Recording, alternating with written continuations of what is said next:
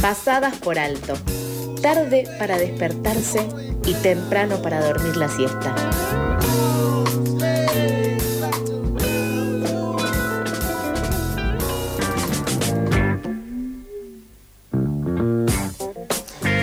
Decíamos anteriormente en las notas, el primer título, ayer por la tarde, la policía de la ciudad reprimió a un grupo de trabajadores del sector audiovisual que se manifestaban frente a la sede del Instituto Nacional de Cine y Artes Audiovisuales. Para conocer más sobre la situación de crisis del cine, estamos en comunicación con Paula Orlando del colectivo Cineastas, una de las organizaciones que convocaron a la movilización y fueron reprimidos. Hola Paula, ¿cómo estás? Hola, ¿cómo estás? Buenos días. Bueno, primero gracias por el espacio por dar un rato para charlar y bueno, contar un poco esto que es fundamental y para nosotros muy urgente también. No, gracias a vos por, por darnos este momentito. Eh, Lautaro te habla y quería saber qué está pasando ahora con el cine nacional. ¿Cómo, se llega a esta situación?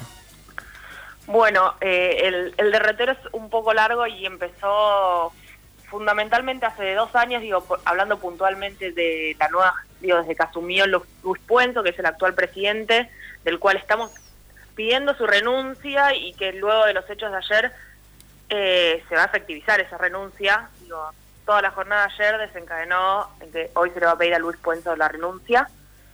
Eh, por un lado, se filtró hace unos días un decreto eh, que Luis Puenzo iba a elevar, directamente a presidencia, en donde se limitaban los impuestos que iba a recibir y los subsidios que iban a recibir nuestras películas de una manera como atroz, volviendo el cine todavía más excluyente. Eso sumado a que nunca escuchan las propuestas, ningunea todo lo que le hemos acercado para construir y trabajar en conjunto. Él niega completamente al sector y el diálogo con el sector. Eso por un lado, y por otro lado, además de este decreto que se filtró, en diciembre de este año caducan los impuestos asignados a cultura. Que esto ya no es solo cine, también entra la música, el teatro, las bibliotecas populares y otras áreas también de la cultura. O sea, si caducan los impuestos, nos quedamos sin financiación. O sea, destrucción de lo que es la soberanía cultural, de nuestra identidad, de nuestra libertad de producir contenidos, de nuevas miradas. Digo, quedamos dispuestos a que grandes plataformas y grandes empresas eh, decidan dónde poner el dinero y qué producir. Eh, ya hay un proyecto presentado eh, por el diputado Carro en el Congreso que necesitamos que se apoye y se apruebe porque hoy en día estamos haciendo un trabajo enorme desde las asociaciones, con, cero apoyo del Inca, con cero apoyo de cultura, para acercarnos a diputados y diputadas, para empezar a mover y a militar todo esto y que la gente conozca. Eh, y ayer por todas estas razones convocamos a la marcha frente al Instituto a las 15, que estuvimos de ahí hasta casi las 20 horas, como una jornada bastante histórica para lo que es nuestro sector. Mm. Hola Paula, ¿cómo estás? Acá te saluda Toto. Eh, contabas que hoy a la tarde se le iba a pedir la renuncia a Luis Puenzo. ¿Qué determina eso? Eh, nada, según Infobae, lo que hoy leí es que ya como que está todo dado para la renuncia. Eh, ¿Ustedes tienen alguna información más dura al respecto? Perdón, se te cortó la última parte. Si tienen alguna información más dura sobre la renuncia, si efectivamente se va a dar, si es un hecho, si no, ¿ustedes qué sabrían al respecto? Mira, eh, lo que sabemos es que cuando ayer empezó a reprimir una marcha que es pacífica, no sé si alguna vez iban, o se han acercado a una marcha del cine, mm. pero pueden saber que somos un par de personas agarrando el micrófono y hablando, nunca somos tantos, ayer ah, realmente había mucha gente porque el sector está realmente muy agotado y llevó digo, una, a una situación ya límite eh, y empezó la policía y empezó a reprimir, a querer liberar carriles, pero ya empujándonos. Mm. Con los escudos y empezar a empujar, empujar, empujar. Ya desde ese momento ya es algo violento y es represión porque uno debería tener la libertad. Y haciendo tantos, teníamos la capacidad de ocupar ya y cortar una calle.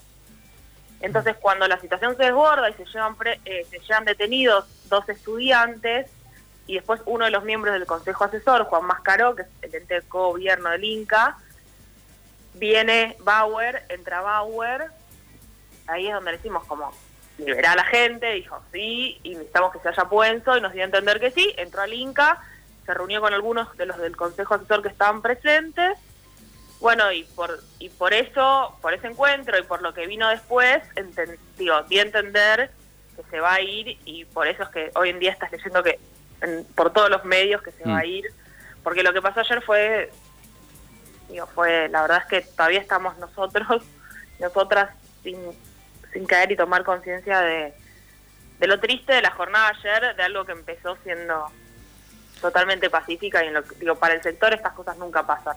Y Paula, una pregunta, ¿hay alguna alguna explicación de por qué se da esta desfinanciación en el sector eh, cineasta, pero también cultural? ¿Hay una explicación? Dicen, bueno, la plata va destinada a ir a tal otro lado o, es simplemente que te dicen vamos a cortar el presupuesto y esto es lo que te vas a tener que morfar? Bueno, digo, acá son todas coyun- coyun- coyunturas nuestras, coyunturas nuestras que en donde asumimos, en donde asumimos que se quiere más, porque digo, si ese presupuesto se le quita a la cultura, pasa rentas, eh, pasa rentas de la ciudad y la, y, el- y la nación empieza, perdón, no ciudad, nación, nación empieza a decidir qué quiere hacer con ese dinero y cómo distribuirlo. Entonces sabemos lo complicado que es estar a disposición de que alguien decida, bueno, le damos, si nosotros antes teníamos del 50 para arriba, que alguien diga, por ciento de los impuestos, que alguien diga, no, ahora solo le queda el 3% de los impuestos.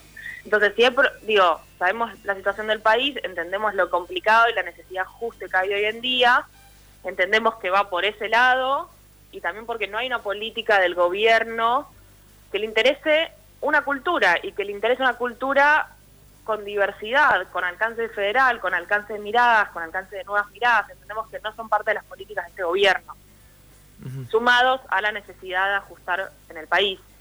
Y también, digo, una clara, digo, como lo que se termina, digo, todo, hubo toda una polémica en estos últimos días con la película Granizo, no sé si están al tanto Sí. No, a ver. como digo porque es una digo no sé si la llegaron a ver pero la película es realmente muy mala eh, realmente muy mala no representa el cine argentino no representa temáticas ni intereses actuales de la Argentina en general y, y pasó a ser el top uno de Netflix y desde cultura empezaron a aplaudir que haya películas argentinas que llegaran al top uno.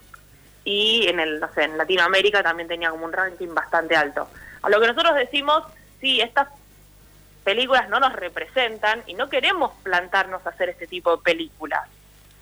Mm. está pero que exista lo que ne- necesita existir que haya diversidad por supuesto.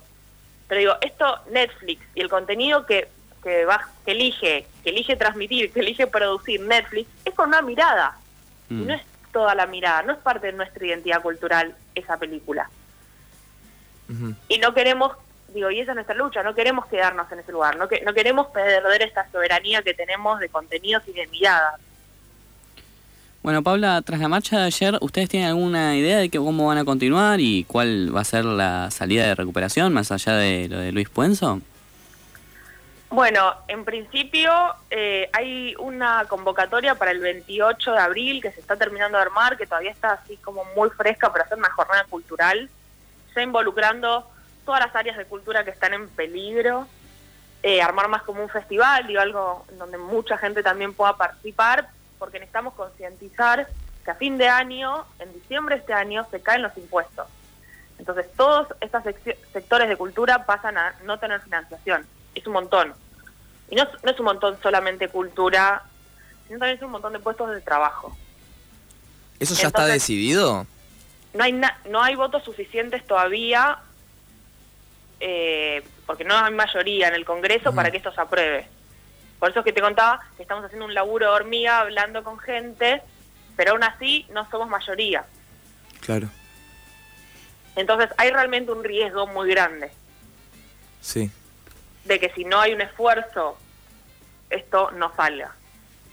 Bueno, Por eso estamos haciendo todos estos trabajos, por eso está pasando todo lo que está pasando. muchísimas gracias Paula por contarnos más o menos en qué, cuál es la situación del cine, eh, lo crítico y lo importante de que esta situación se, re- se resuelva, porque como decís vos, ¿no? Si no vamos a terminar todos, la- la- el cine argentino va a terminar siendo representado por granizo y se va a perder eh, primero un estilo de cine, eh, la diversidad del cine y después vamos a tener terminar sí o sí consumiendo lo que Netflix o que lo- las grandes plataformas de streaming nos, nos dan. Así que es una situación urgente y, gracias por compartirla. No, gracias a ustedes por el espacio. Eh, pasaba Paula Orlando del colectivo de cineastas, una de las organizaciones que convocaron a movilización y que fueron reprimidos en el día de ayer.